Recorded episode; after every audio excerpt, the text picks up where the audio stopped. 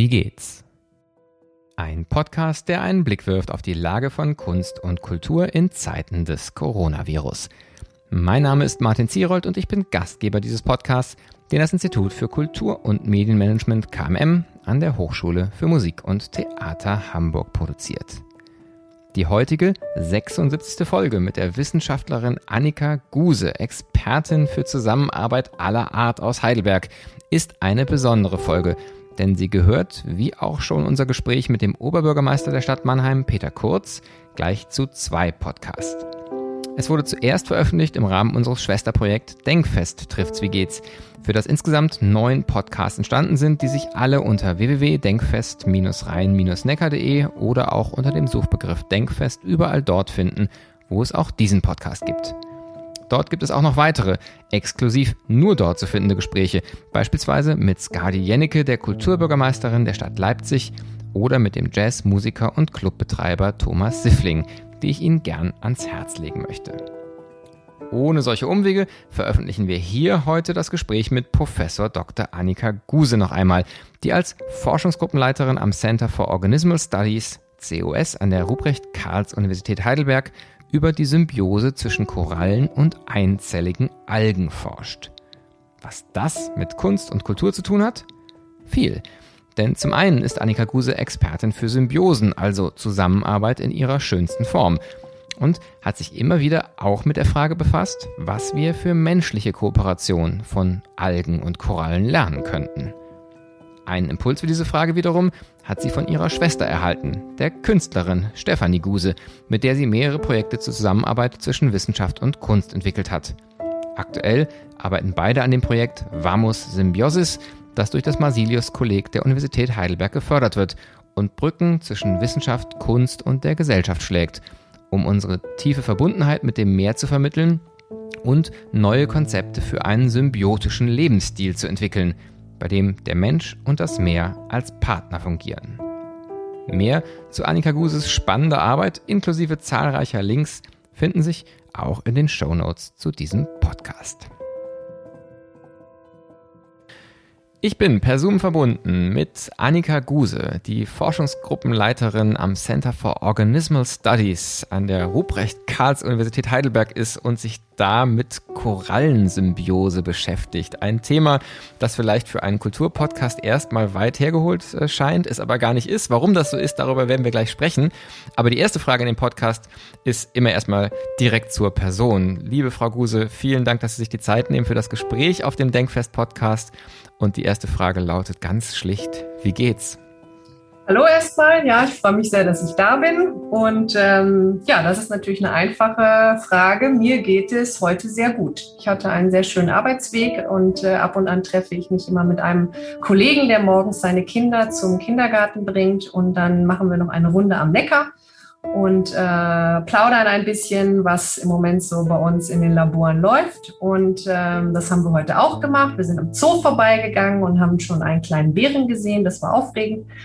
Und äh, dann verabschieden wir uns immer in, vor seinem Institut. Er geht dann in die Parasitologie und ich gehe dann weiter ins Center for Organismal Studies, was fünf Minuten entfernt ist. Und da befinde ich mich jetzt. Aber das war ein schöner Einstieg in den Tag. Ja, das klingt tatsächlich auch sehr schön. Alleine überhaupt einen Weg in ein Büro zu haben, ist wahrscheinlich für viele Hörerinnen und Hörer was, was in weiter Vergangenheit gefühlt liegt.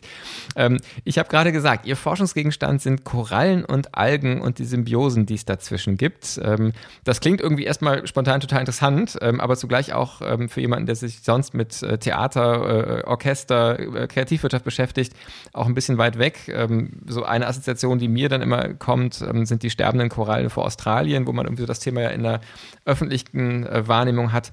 Aber vielleicht erklären Sie mal einem wirklich vollkommenen äh, Laien, der da total naiv dran geht, ähm, was hat Sie an Korallen interessiert? Was ist daran wissenschaftlich spannend? Und was sind so die Forschungsfragen allgemeinverständlich, mit denen Sie sich gerade beschäftigen, bevor wir dann auf das Thema kommen, was Sie zum Denkfest geführt hat, nämlich die künstlerische Kooperation, die da ja auch drin steckt. Aber bleiben wir erstmal wirklich beim Kern der Forschung. Gut, genau, der Kern der Forschung, Korallenriffe. Also mich hat nicht zu der Korallenriffforschung bewogen, dass sie aufgrund der Umweltveränderungen derzeit so bedroht sind. Und ähm, wie Sie gerade schon erwähnt haben, es oftmals in den Zeitungen zu lesen ist, dass viele der Korallenriffe aussterben wegen der sogenannten Korallenbleiche, sondern mich hat letztendlich die Liebe und die Faszination ähm, von den Korallenriffen ähm, zu, zu meiner Forschung bewogen. Und zwar ähm, tauche ich schon seitdem ich 18 bin und äh, vorher durfte ich nicht, meine Eltern wollten das nicht, aber mit 18 durfte ich es dann sofort selber entscheiden. Und ich bin sofort in die Karibik gefahren und habe einen Tauchschein gemacht. Und seitdem gehe ich regelmäßig im Mittelmeer und auch in, in, in der Karibik und in anderen ähm, Gebieten. In Ägypten war ich viel tauchen. Und ähm, ich habe mich schon mein Leben lang für Biologie interessiert, habe ganz klassisch ähm, Diplom-Biologie gemacht und habe mich dann sehr der molekularen Zellbiologie verschrieben, also äh, Laborforschung eher im Bereich ähm, der Zellteilung, wo man sich Grundlagen der Zellteilung anguckt, die letztendlich helfen sollen, um ähm, Krebs besser zu verstehen oder auch ähm, neue Medikamente zu entwickeln. Und das heißt, meine Arbeit und mein Hobby waren immer sehr getrennt. Und es wurde dann immer mehr und mehr mein Wunsch, diese beiden starken Komponenten sozusagen in meinem Leben zusammenzubringen.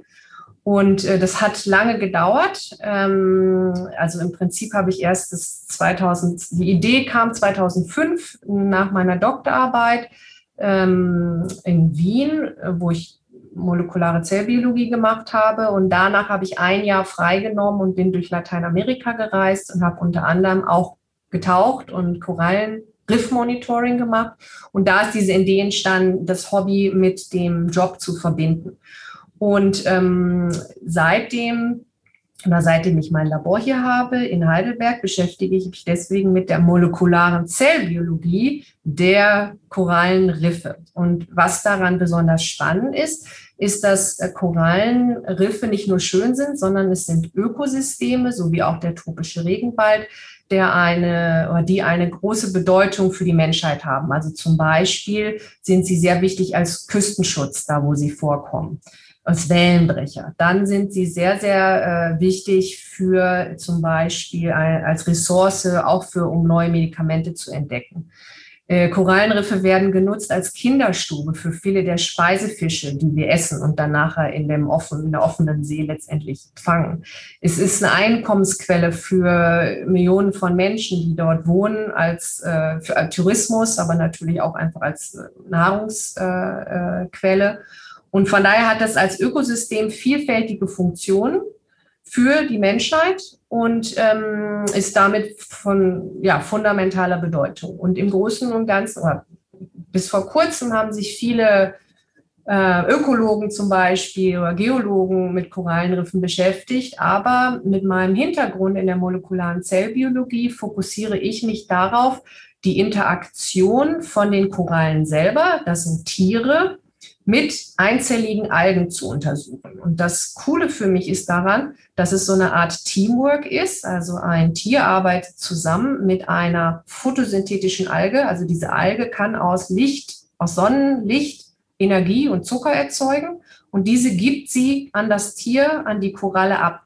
Und durch diese Zusammenarbeit dieser sehr, sehr unterschiedlichen Organismen schaffen es die Korallen in Gegenden zu überleben, die eigentlich nicht so besonders einladend sind, weil eigentlich gibt es in diesem tropischen Ozean, wo sehr klares Wasser ist, kaum was zu essen, kaum was zu fangen.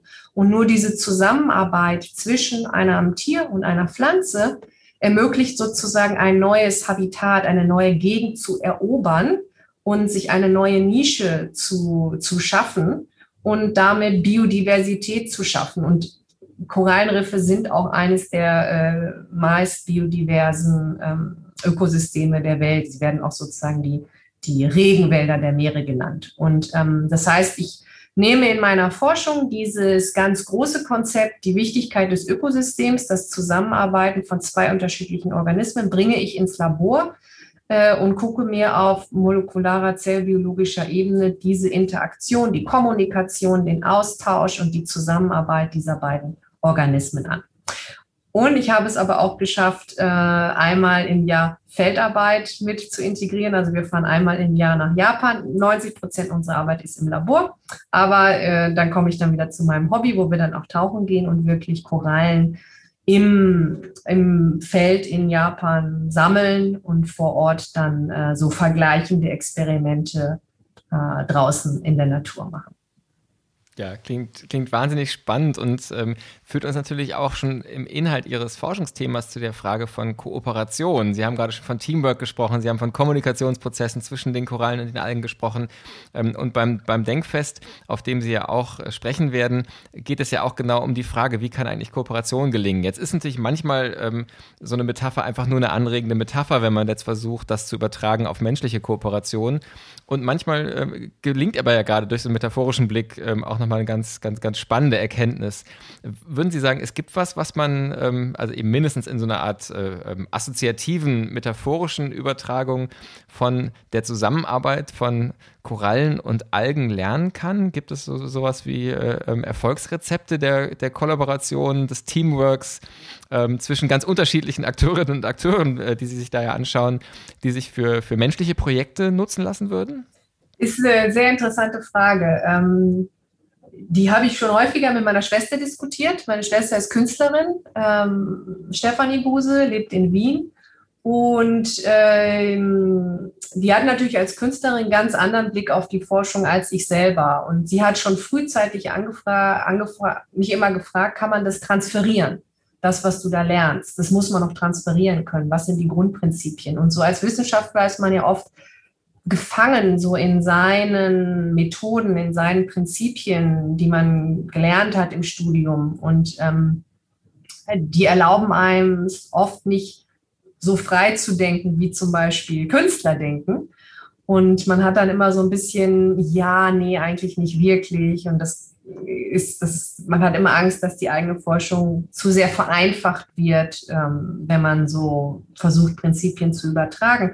Aber durch die Zusammenarbeit mit Künstlern mm, ist es mir oder gelingt es mir immer besser, mich da von diesen starren, wissenschaftsverhangenen Gedanken sozusagen auch oft zu lösen und dann zu sagen, ja, jetzt gucken wir einfach mal von oben herab und fragen, was können wir denn da, äh, was können wir denn da übertragen?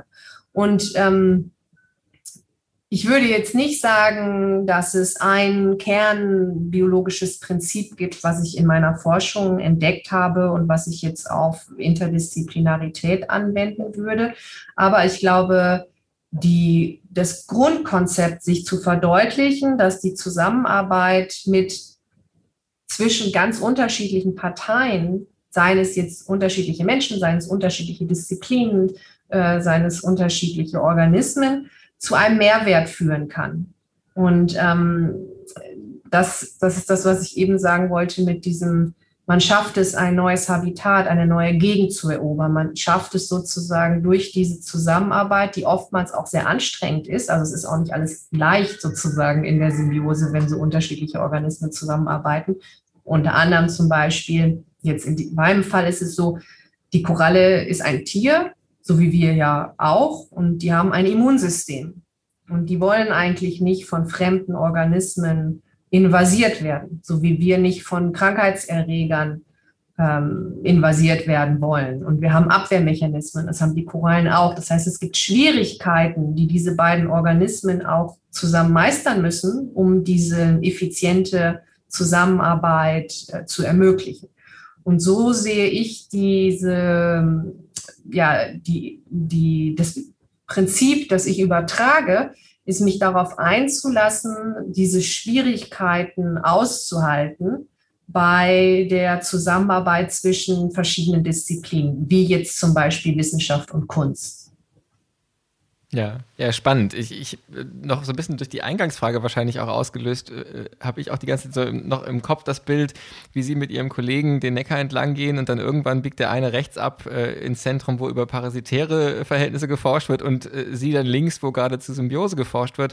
Und ich frage mich, weiß man eigentlich immer, was ein parasitäres Verhältnis oder ein symbiotisches ist ähm, und, und, wonach entscheidet man das eigentlich? Und ist nicht auch da eine Frage drin, die sich vielleicht für, für manche Zusammenarbeiten oder eben auch nicht Zusammenarbeiten übertragen lassen würde? Wie, wie würden Sie da jetzt als Biologin drauf gucken? Was, was kennzeichnet die Symbiose und was kennzeichnet das parasitäre Verhältnis?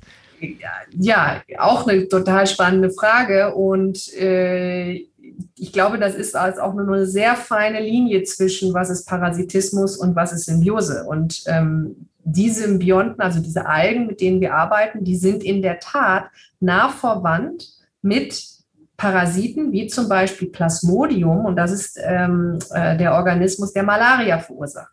Oder Toxoplasma, der verursacht Toxoplasmosis. Und das sind, ähm, ja, die sind eng verwandt mit diesen Symbionten und die einen werden als unglaublich schlecht angesehen und böse und die Symbionten als die Guten. Und eigentlich gibt es aber sehr viele Prinzipien ähm, dieses Zusammenlebens zwischen einem Wirtsorganismus und einem Parasit oder einem Symbiont, ähm, die sehr, sehr ähnlich sind. Und ähm, ja, also von daher kann man da gar nicht so genau sagen, was da der Unterschied ist. Und ich glaube, deswegen ja, verstehe ich mich auch sehr gut mit dem Kollegen, weil man das dann äh, nochmal auf einer anderen Ebene diskutiert und auch versucht, diese wertenden Begriffe erstmal ähm, wegzulassen. Was man natürlich, ähm, was ich natürlich nicht so mache jetzt in Bezug auf, wenn ich mich mit Künstlern unterhalte oder mit Leuten aus anderen Fachdisziplinen, dann ist es einfacher auch dieses ein bisschen Emotionale mit reinzubringen. Ähm, dass es sich jetzt um ein gutes Verhältnis handelt oder um ein Verhältnis, von dem beide profitieren letztendlich. Und das wäre wahrscheinlich der entscheidende Unterschied, dass man tatsächlich sagen, vom Outcome her denkt, wenn beide was davon haben, dann kann man von der Symbiose sprechen. Ganz und wenn am genau, Ende ganz genau. das habe ich einer Seite genau. Gut, ja. dass Sie das nochmal erwähnen. Genauso wird es definiert. Parasit ist, der letztendlich seinen Wirtsorganismus auch oft tötet oder halt so auslaugt, dass er geschwächt wird, während jetzt in diesem Fall beide Organismen profitieren. Bei uns bekommt die Koralle Nahrung, Zucker und Fette von der Alge und die Alge hat ein, äh, eine sehr geschützte Nische in, der Korallen, dem Korallentier und bekommt auch inorganische Nährstoffe wie Phosphat und Nitrat. Also da gibt es wirklich einen Austausch und beide profitieren.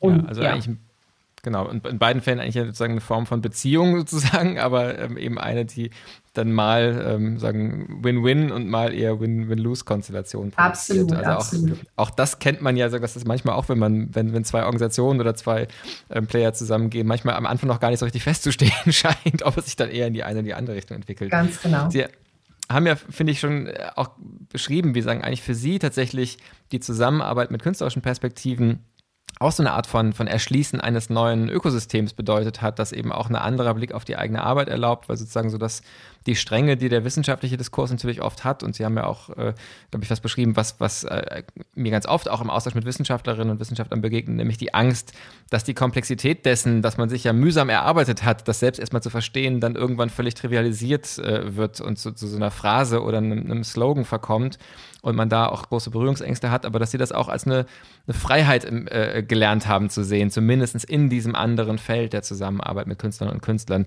Insofern würde ich, würde ich gerne jetzt sagen, auf, auf diese Form der Kooperation nochmal zu sprechen kommen, ähm, denn sie haben das ja nicht nur sagen, in der Familie und, und sprechen da dann vielleicht sagen bei Familientreffen äh, äh, bei einem Glas Wein, sondern sie haben ja ein richtiges Projekt gestartet, ähm, was zum Ziel hat, eigentlich Wissenschaft und Kunst so zu kombinieren, dass so eine Art von ja, gesellschaftlicher Impact nochmal breiter entstehen kann. Ähm, Vamos Symbiosis, ich hoffe, ich habe es jetzt richtig betont, äh, heißt das Projekt. Ähm, vielleicht können Sie erstmal einfach kurz den Hörerinnen und Hörern beschreiben, ähm, was sozusagen der, der, der, das Projekt macht, was ist der Kern? Also der Kern des Projektes ist wie Sie ganz am Anfang auch schon gesagt haben, zu versuchen, die Grundprinzipien meiner biologischen Symbioseforschung zu transferieren auf die Gesellschaft. Und zwar, wie können wir Zusammenarbeit zwischen verschiedenen Disziplinen nutzen, um große gesellschaftliche Herausforderungen anzugehen. Und jetzt in diesem ganz speziellen Projekt geht es auch wieder ums Meer, und zwar äh, um, ums Mittelmeer das auch verschiedenen, verschiedenen ähm, verschiedenen Challenges sozusagen ausgesetzt ist, Verschmutzung, Überfischung und so weiter.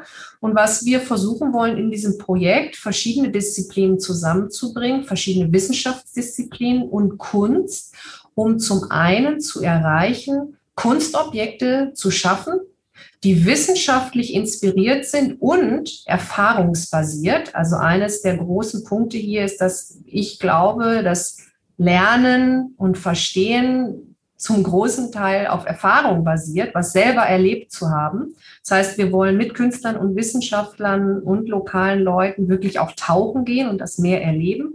Und daraus sollen dann Kunstobjekte äh, entstehen, die den Menschen oder der Gesellschaft erlauben, einen intuitiven Zugang zu der Bedeutung des Meeres zu bekommen. Also im, im Gegensatz zu den trockenen Texten, die wir sonst so schreiben, die nur faktenbasiert sind, ähm, das Ganze ja emotional zu betrachten und damit auch mehr Leute in diesen Diskurs einzuladen, weil es leichter verstanden werden kann. Und zum Zweiten, der zweite Punkt, zusätzlich zu dem Kunstobjekte äh, zu erschaffen zum Thema, geht es auch darum, zu experimentieren und zu testen, inwieweit diese Zusammenarbeit zwischen Wissenschaftlern und Künstlern und wir haben eine spezielle Methode entwickelt, wo wir künstlerische Mittel nutzen, um zu kommunizieren. Und diese künstlerischen Mittel können auch dann von Wissenschaftlern sozusagen oder von der Gesellschaft genutzt werden, um so auf dem gleichen Level kommunizieren zu können, ohne Fachsprache. Und die Idee ist, ähm, dass durch diese Zusammenarbeit und durch die Kommunikation, ähm, barrierefreie Kommunikation zwischen Künstlern, lokalen Leuten und Wissenschaftlern auch neue Ideen zu generieren. Also dadurch, dass man sich gegenseitig besser versteht, weil es nicht nur über, über Fachsprache oder disziplinär verhangene Herangehensweisen geht, neue Ideen zu generieren zu konkreten Problemen, die jetzt zum Beispiel das Mittelmeer hat oder ein bestimmter Ort hat. Also wir wollen speziell an einem Ort arbeiten, in Spanien, Agilas, und es geht dann um konkrete Problemstellungen, ja, da vor Ort. Hm. Ähm, vielleicht bleiben wir für einen Moment ganz kurz bei diesem Thema der, der Kommunikation, ähm, weil das ja sagen eine der großen Herausforderung selbst in homogenen Projekten oft ist. Und wenn dann sagen es diverser wird, interdisziplinärer wird, ähm, dann ganz oft ja genau da, und Sie haben es schon angedeutet, über Fachsprachlichkeiten, unterschiedliche Begriffsverständnisse, aber vielleicht auch unterschiedliche Kommunikationserwartungen ähm, äh, da oft Herausforderungen entstehen. Jetzt haben Sie gesagt, Sie haben da Instrumente entwickelt oder, oder eine, Verfahrensweise, eine Vorgehensweise entwickelt, ähm, die es leichter macht äh, zu kommunizieren. Können Sie das ein bisschen beschreiben? Wie, wie gehen Sie da vor? Was passiert da konkret? Ja, also diese Methode äh, hat ähm, meine Schwester entwickelt und wir haben sie dann zusammen weiterentwickelt hier an der Uni und, und erprobt. Die nennt sich Thinking Hands, äh, haben wir sie genannt. Und das ähm, fing an damit, dass äh, ich meine Schwester und eine befreundete Designerin eingeladen habe, mit meinem Labor zu arbeiten. Und die Idee war, dass wir versuchen, unsere komplexe bi biologische Forschung zu visualisieren, sodass wir es unser, unserer Omi erzählen können oder den Eltern. Ähm, und das heißt, ähm, was wir da konkret gemacht haben, ist im Schritt eins wurde den Leuten oder den Wissenschaftlern die Angst genommen vom Zeichnen, vom Collagieren oder einfach visuelle Mittel zu nutzen. Und man hat sich ein bisschen locker gemacht und groß gezeichnet und einfach mal mit Farbe gearbeitet. Und dann ähm, ging es darum, dass ähm, die, meine Leute im Labor sich auseinandersetzen mussten, zum Beispiel mit meiner Schwester als Künstlerin und der Designerin und versucht haben, denen zu erklären, worum es in ihrem Projekt geht.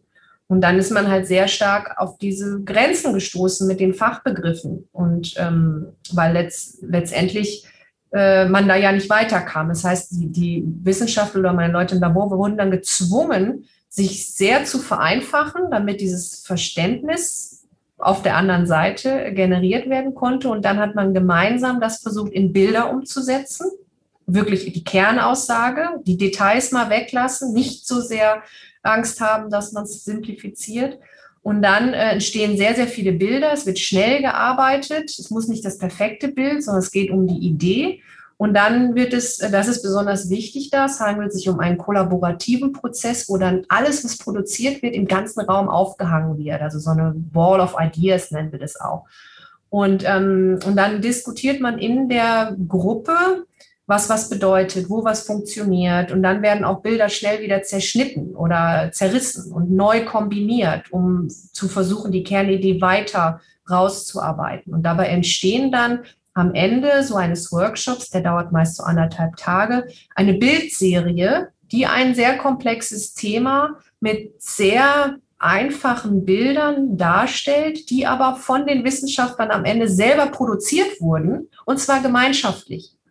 Und ähm, das, äh, da ist, man merkt dann halt sozusagen diese Inspiration, die daraus gezogen wird, der Stolz, dieses, diese Aha-Momente. Es ist aber auch sehr anstrengend. Es gibt diese Momente, wo man denkt, es geht gar nichts weiter und es kommt alles nicht zusammen. Aber letztendlich entstehen dann eigentlich immer ganz tolle Bildgeschichten, die wir dann ähm, in kleinen Heftchen zum Beispiel oder Präsentationen zusammenfassen und drucken, so dass dann alle Leute diese Sachen mit nach Hause nehmen können. Und auf der Straße, man kann es wirklich auf der Party dann rausholen und sagen, Gentechnik, worum geht's hier? Oder ja, das, was mein Labor macht, und hat man so da 10, 15 Bilder und kann die Geschichte daran erzählen. Und ähm, ich glaube, dadurch, dass es dann so eine einfache Bildsprache ist, fühlen sich dann die Leute, die das sehen, auch viel schneller bemüßigt, dann was dazu zu sagen.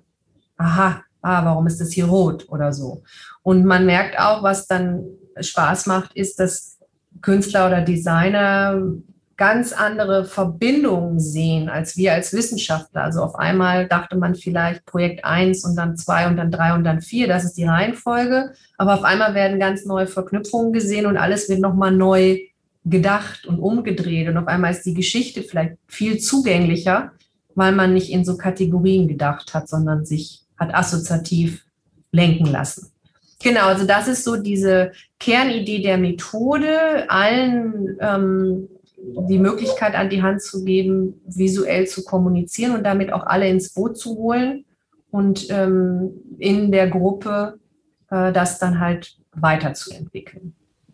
Mhm. Also, Finde ich ganz faszinierend und spannend. Ähm, und Sie erzählen davon ähm, so, so fast selbstverständlich schon. Und zu, ähm, das zeigt ja vielleicht auch sozusagen schon das Erfahrungsbasierte. Wenn man das erfahren hat und dann auch weiß, dass es funktioniert, dann wirkt es auch so, so zwingend. Und zugleich stelle ich mir vor, da sind ja eine ganze Reihe von Begriffen gefallen, emotionaler Zugang, ähm, Bilder zu schaffen, ähm, intuitive Zugänge zu schaffen, die ja eigentlich auch gegen die, die wissenschaftlichen Gepflogenheiten und gegen so, dass die, die, die Erwartungen vielleicht von, von wissenschaftlichen Teams laufen.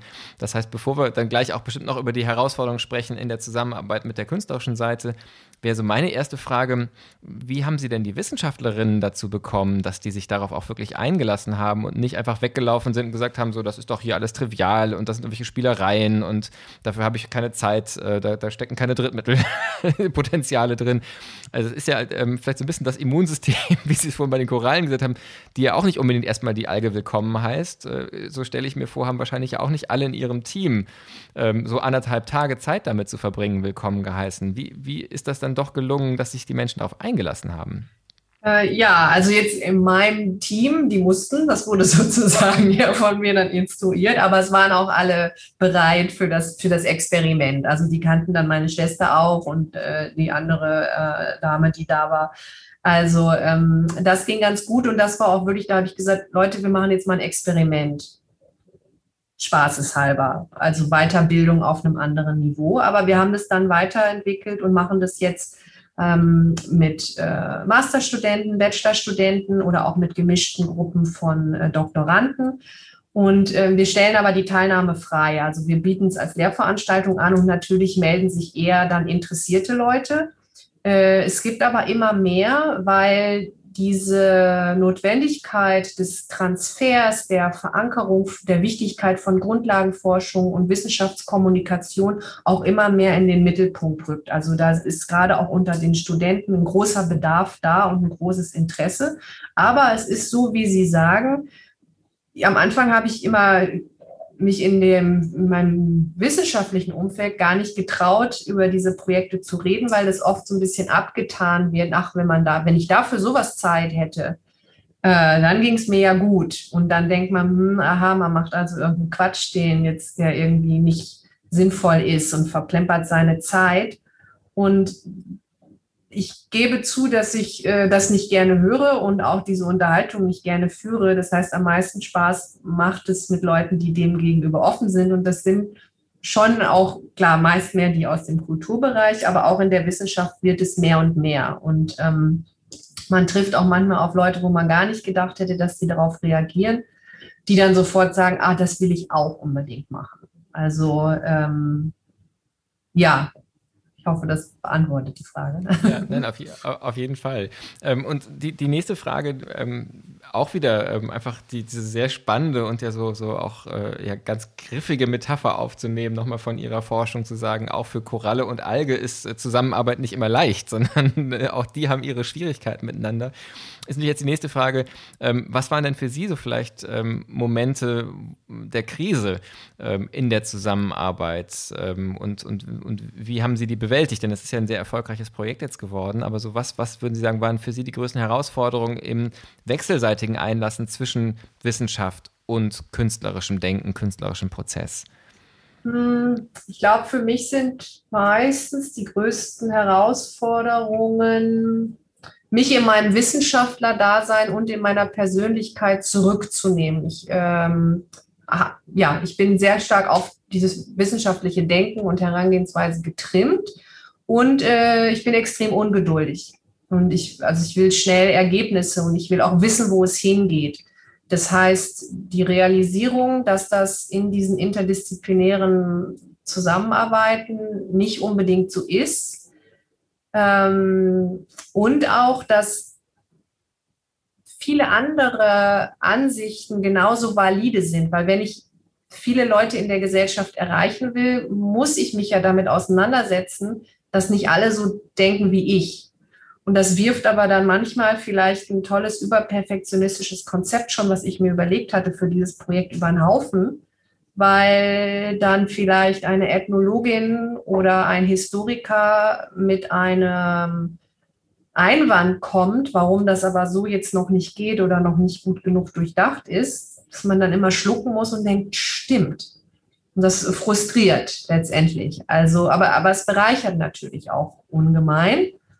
Und ähm, ja, ich glaube, das ist so ein bisschen, für mich ist es immer eine emotionale Herausforderung, die eigene Arbeitsweise da so hinten anzustellen und ähm, daran zu glauben, dass am Ende schon was Gutes rauskommt. Ich habe regelmäßig in diesen Thinking Hands Workshops, kriege ich irgendwann die Krise und denke, das ist jetzt hier ein das wird alles überhaupt nichts, während meine Schwester und die Designer immer noch ganz ruhig sind und äh, sich ganz sicher sind, dass was Schönes am Ende dabei rauskommt. Und ich, wenn ich sozusagen das Ende nicht sehe, dann werde ich immer ein bisschen hektisch. Und das ist auch bei diesen ähm, Zusammenarbeiten mit anderen Disziplinen in dem Projekt Vamos Symbiosis. Und hier jetzt gerade bei dem Vamos Symbiosis eine eine Facette, die weder meine Schwester noch ich ähm, irgendwie auf dem Schirm sozusagen hatten, war die Schwierigkeit, die lokalen Leute mit ins Boot zu holen. Also das haben wir einfach noch nie gemacht. Dieses, wir haben uns bisher immer in diesem akademischen Umfeld äh, bewegt. Und wir wollen ja eigentlich raus in die Welt und interagieren und wirklich was für die Leute tun, was denen auch Spaß machen soll und nicht nur uns. Aber so als Oberakademiker ähm, und Kulturschaffender zum Teil ist man gar nicht gewöhnt, diese wirklich intensive, konkrete Auseinandersetzung mit den, ja, mit den Leuten vor Ort oder mit denen, die sich nicht mit so hochtrabenden Themen beschäftigen. Ich glaube, das ist auch eine sehr, sehr große Herausforderung, aber da muss es hingehen. Ja, und da, da, beschreiben Sie eine der Herausforderungen, die, glaube ich, auch viele Kultureinrichtungen ja ganz analog haben, wo man auch eine, eine, große Leidenschaft für seine Inhalte hat, eine große Leidenschaft für seine Angebote hat, ähm, aber oft auch in genau diesen Moment hineinkommt, dass man denkt, Ach, wenn das aber doch nur die, die, die Menschen da draußen erkennen würden, wenn die sehen würden, wie toll das ist. Ähm, und man dann ja auch, auch so Worte wie Kulturvermittlung sind da ja schon bezeichnend, weil es eben sehr stark von einer Richtung in eine andere Richtung gedacht ist. Und man dann sagen, wie kriege ich meins vermittelt? Wie komme ich an die Leute vor Ort dran? Ähm, was sind denn da Ihre ersten Erfahrungen und, und, und haben Sie da schon sagen, Positivbeispiele, ähm, was sich da besonders bewährt, äh, um eben von Heidelberg kommend ähm, in Spanien äh, an der Küste da in den Austausch zu kommen. Das ist ja tatsächlich auch sagen wirklich ein, potenziell ja auch ein Gefälle, was da, äh, was da ist von sagen wir, Ressourcenausstattung und so weiter, ähm, dass das nicht einfach ein Satellit ist, der da landet. Ja, das war so ein bisschen so ein, so ein Augenöffner für mich. Wir hatten das alles so geplant und so machen wir das. Und dann hat in einem ersten interdisziplinären Workshop, den wir hier in Heidelberg abgehalten haben, also das Projekt wird gefördert hier vom Masilius-Kolleg und die waren auch so nett, ein interdisziplinäres Institut hier an der Universität Heidelberg das zu sponsern. Und dann kam diese Frage, ja, aber habt ihr denn schon mit den Leuten in Agilas gesprochen? Also wir kennen diesen Ort, meine Schwester und ich, seitdem wir Kinder sind. Wir fahren da seit über 40 Jahren in Urlaub hin. Aber nein, wir kennen da nicht die ganzen Kulturschaffenden und wir kennen nicht äh, die, Bürgermeisterin und, und all das. Das war einfach, äh, ich tauche da, ich kenne meinen Tauchlehrer und der eine Kollege ist auch Künstler und wir haben uns das so ausgedacht, aber es war nicht verankert. Und dann ähm, wollten wir eine Webpage machen und dann hat irgendwer so ganz, ganz trocken gesagt, ja, aber stell dir mal vor, du machst das Internet auf und da ist eine Webpage und da steht über dein Dorf, wo du geboren bist, Steinhagen in Nordrhein-Westfalen, das wird jetzt so eine, eine Kunstenklave oder es wird da dieses unglaubliche Projekt angezettelt. Ja, stimmt, das wäre komisch. Und dann haben wir aber mit Hilfe der einer Ethnologin, Anthropologin und äh, einem Geschichtler haben wir uns letztendlich eine Strategie entwickelt. Wen müssen wir da adressieren? Wie müssen wir die, äh, an die herantreten? Was äh, sind die Geschichten, die damit verbunden sind? Und haben das dann auf solidere Beine gestellt und halt diese Verbindung ähm, geschaffen. Und ähm, das war ja, glaube ich, ein sehr, sehr wichtiger Schritt. Und wir sind äh, mit denen in Kontakt. Aber das ist noch eines der Herausforderungen, die wir in einem nächsten Workshop angehen wollen. Nicht nur den Kontakt da, auch jetzt mit Tauchen und ähm, Kulturschaffende und Regierungen herzustellen, sondern wie machen wir das dann nachher mit der Kommunikation mit den Leuten, den Fischern und den äh, Touristen und den lokalen Leuten? Brauchen wir Übersetzer? Wo sind die Sprachbarrieren? Weil man soll ja eigentlich in einen ungezwungenen Austausch kommen und alle müssen sich auch wohlfühlen in so einer Gruppe, um dann zu zeichnen oder die Ideen auch rauszulassen. Weil wenn irgendwie eine angespannte Situation ist und man nicht wirklich denkt, dass es macht Spaß hier und jeder kann so bekloppt sein, wie er quasi möchte, dann wird es zu nichts führen. Und das sind alles Punkte, die wir jetzt noch, wo wir uns konkret mit beschäftigen, wie wir das ermöglichen. Wir arbeiten auch mit zwei Studiodesignern zum Beispiel jetzt zusammen aus Berlin, was, was für ein Space muss man kreieren, um diese menschlichen Interaktionen, diese, so, dieses so, ja, ein Vertrauen muss geschaffen werden, diese soziale Interaktion, ähm, um das letztendlich zu ermöglichen. Also es bleibt ein Experiment und ich glaube, es wird auch, es wird sehr anstrengend werden und mit Rückschlägen, mit vielen Rückschlägen verbunden, wo man ja denkt, oh je, das habe ich alles nicht bedacht. Ja, ja, auf jeden Fall ein sehr, sehr spannender Prozess, wo wahrscheinlich vielleicht wirklich auch die Frage von, von Symbiose und, und parasitärem Verhältnis wahrscheinlich sagen am Anfang auch gerade aus der lokalen Perspektive eine, eine Rolle spielt, zu sagen, kommen die jetzt hierher und ähm, was, was für Chancen sind da für uns drum oder wird hier eigentlich ein Ort quasi sagen für ein externes Projekt genutzt, ne? Und ähm, das ist dann, glaube ich, wirklich eine, also auch wieder die, die, das Thema, das wir schon hatten, findet sich dann da auch wieder. Was, was mich noch interessiert, wir kommen schon so ein bisschen in die Zielgerade des Gesprächs, ähm, aber ähm, in, in, Wissenschaft gibt es ja so den Begriff der Third Mission, also den Auftrag, das, was man erforscht ähm, und das Wissen, das in den, in den Hochschulen, in den Forschungszentren da ist, der Gesellschaft verfügbar zu machen. Das ist in manchen Feldern sehr stark über Patente und tatsächlich auch mal wirtschaftliche Logiken. Aber gerade in dem Bereich, den Sie jetzt beschreiben, geht es ja tatsächlich auch letztlich um Bildungsarbeit, um, um Awareness für, für natürliche Phänomene, ähm, für auch die Ressourcen von, von solchen Ökosystemen für letztlich auch das Fortbestehen äh, von, von menschlich äh, attraktivem Leben. Ähm, das heißt also, ein Aspekt ganz offensichtlich Ihrer Arbeit scheint mehr zu sein, tatsächlich das, was Sie wissen, zugänglich zu machen und der Gesellschaft zu vermitteln, also eben in diesem Transfergedanken. Ähm, meine Frage wäre, ob es da auch noch sozusagen die andere äh, Fahrtrichtung gibt oder wo es die gibt, dass sie also aus den Projekten jetzt nicht nur sich Gedanken machen, wie können wir unsere Erkenntnisse zum Beispiel eben über die Zusammenarbeit mit Künstlerinnen und Künstlern besser zugänglich machen, sondern verändert sich ihre Forschung auch durch den Kontakt mit Künstlern und Künstlern oder mit, der, ähm, mit dem Kontakt, sagen zum Beispiel in so einer lokalen Region, wo sie dann ihre, ihre Arbeit machen. Also wie, wie wirkt sich das auf die Forschung selbst aus?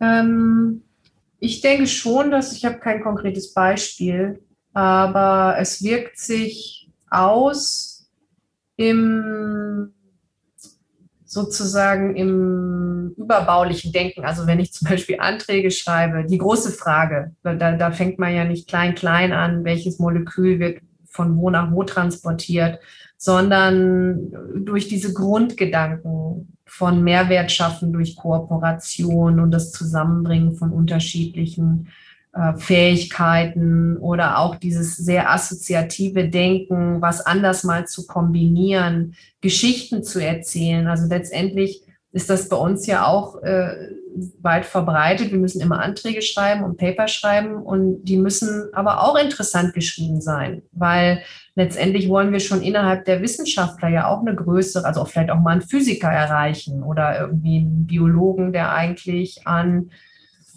Stress oder irgendwie Fettstoffwechsel arbeitet. Und ähm, also einfach, glaube ich, sich zu öffnen, mehr zu erzählen, assoziativer zu denken, vermeintlich crazy Ideas trotzdem mal zu verbalisieren und nicht abzutun. Ich glaube, das ist das, ähm, was für mich da eine Rolle spielt. Dieses sich öffnen, ähm, sich öffnen und, und sich mehr erlauben. Und das ist auch was, was ich versuche so an meine Leute weiterzugeben. Diese Kreativität nicht nur fokussiert auf, kommt bei dem Experiment auch wirklich was raus, sondern ich habe keine Ahnung, ob da was rauskommt und wir machen das jetzt einfach.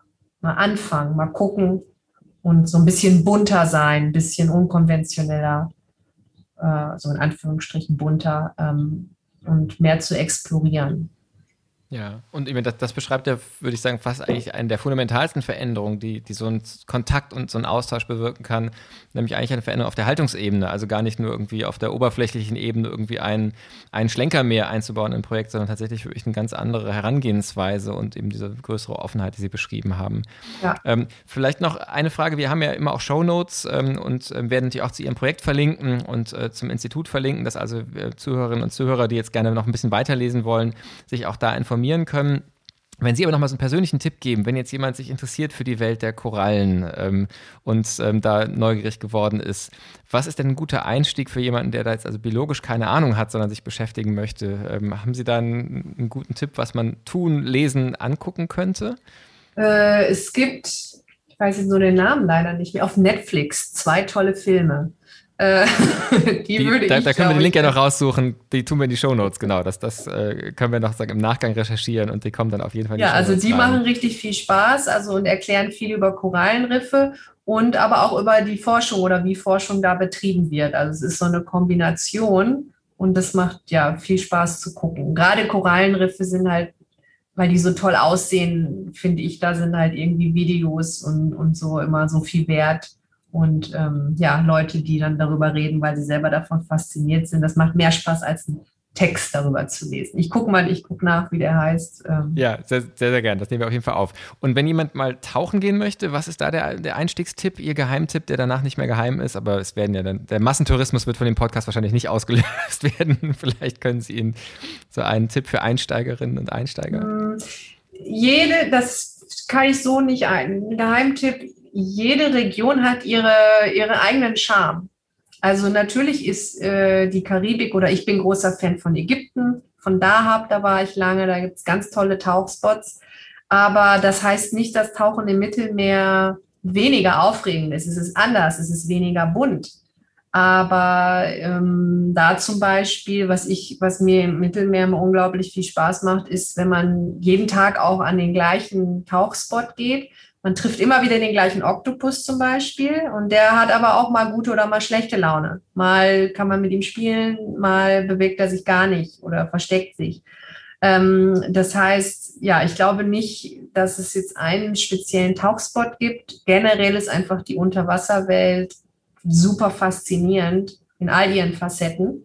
In der Fülle im Korallenriff, aber auch zum Teil in der Kargheit, wenn man nur irgendwie über so Sand taucht und hofft, dass man mal so einen Sandaal oder so trifft oder sowas in der Richtung. Oder man hat mal einen Tauchgang, wo man Seepferdchen sucht. Und man ist die ganze Zeit nur mit dem Suchen beschäftigt. Aber dann ist die Freude auch umso größer, wenn man es dann geschafft hat. Also von daher empfehle ich generell, egal wo, jedem mal den Kopf unter Wasser zu stecken und sich dem sozusagen hinzugeben. Ja, ich ahne, dass ich die letzte Frage, die immer in diesem Podcast gestellt wird, so halb vielleicht schon vorweggenommen habe, weil die letzte Frage ähm, ist die Frage nach Inspirationsquellen für Sie. Und ähm, man, ich, man, man hört ja geradezu schon, dass das Tauchen sicherlich eine ist, äh, wo Sie das finden. Ähm, aber wenn Sie jetzt auch so auf die Zeit der Pandemie gucken, wo ja viele so Alltagsmöglichkeiten einfach verstellt waren, was sind denn für Sie so Momente von Inspiration, wo Sie Inspiration finden? Wo ich Inspiration finde. Ich glaube, da bin ich auch, ähm, nee, ich weiß, nee, klassische Biologin nicht, aber ähm, in der Pandemie, was ich wieder vermehrt getan habe, ist spazieren gehen, draußen sein. Und jetzt habe ich auch wieder ganz stark angefangen, äh, Tennis zu spielen, also so Kindheitshobbys wieder aufleben zu lassen, weil kontaktarmer Sport draußen, das durfte man, viele andere Sachen, die ich gemacht habe, nicht. Und ich glaube, ich brauche sehr stark so einen Gegenpol zu dem sehr computerlastigen Denkarbeit, um den Kopf zu lösen. Und für mich ist es da essentiell, den Körper zu bewegen und sich auf andere Dinge zu konzentrieren. Und ich habe das, glaube ich, beim sowohl beim Spazierengehen als auch ja beim Tennisspielen. Ich habe gerade einen ganz tollen neuen Tennistrainer und bin sehr inspiriert, ähm, da die, die das sozusagen als Inspiration auch für meine Arbeit zu nutzen.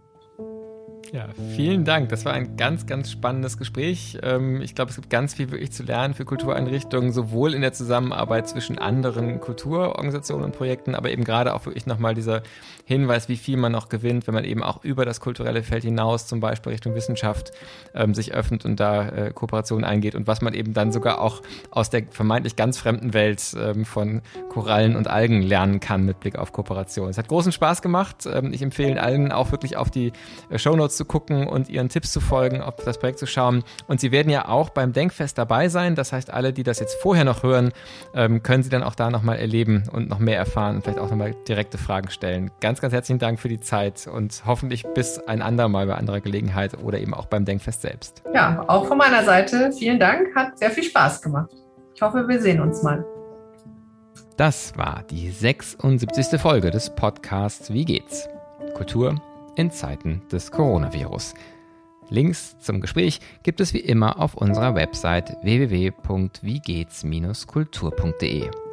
Weitere Gespräche aus dem Umfeld des Denkfest Rhein-Neckar finden sich zudem bei unserem Schwesterprojekt Denkfest trifft wie geht's unter www.denkfest-rhein-neckar.de oder unter dem Suchbegriff Denkfest überall dort, wo es auch diesen Podcast zu hören und zu abonnieren gibt.